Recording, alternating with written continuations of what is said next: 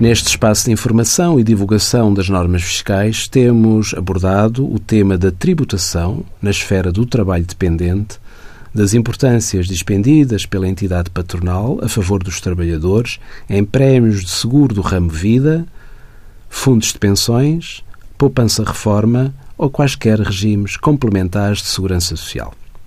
E nesta matéria surge o conceito dos direitos adquiridos e individualizados.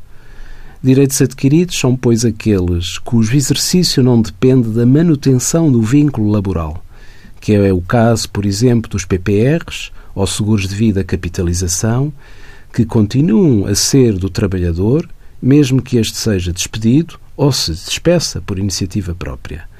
A tributação na esfera da categoria A depende precisamente deste conceito de direitos adquiridos e individualizados quando constituam direitos adquiridos e individualizados dos beneficiários, ficam sujeitas à tributação no ano em que as importâncias são dispendidas pela entidade patronal como rendimentos do trabalho dependente. Podem, no entanto, ficar isentas nos termos e nas condições do artigo 18 do Estatuto dos Benefícios Fiscais.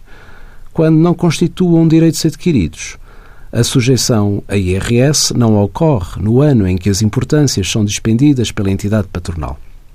A tributação desloca-se para o momento de recebimento do benefício pelo trabalhador, ou seja, quando aquelas operações sejam objeto de resgate, adiantamento ou qualquer outra forma de antecipação, ou sejam objeto de recebimento em capital, ainda que se tenha verificado a passagem efetiva à reforma, ou estejam reunidos os requisitos para que tal aconteça, beneficiando da isenção de um terço das importâncias recebidas, com um limite de 11.704 euros.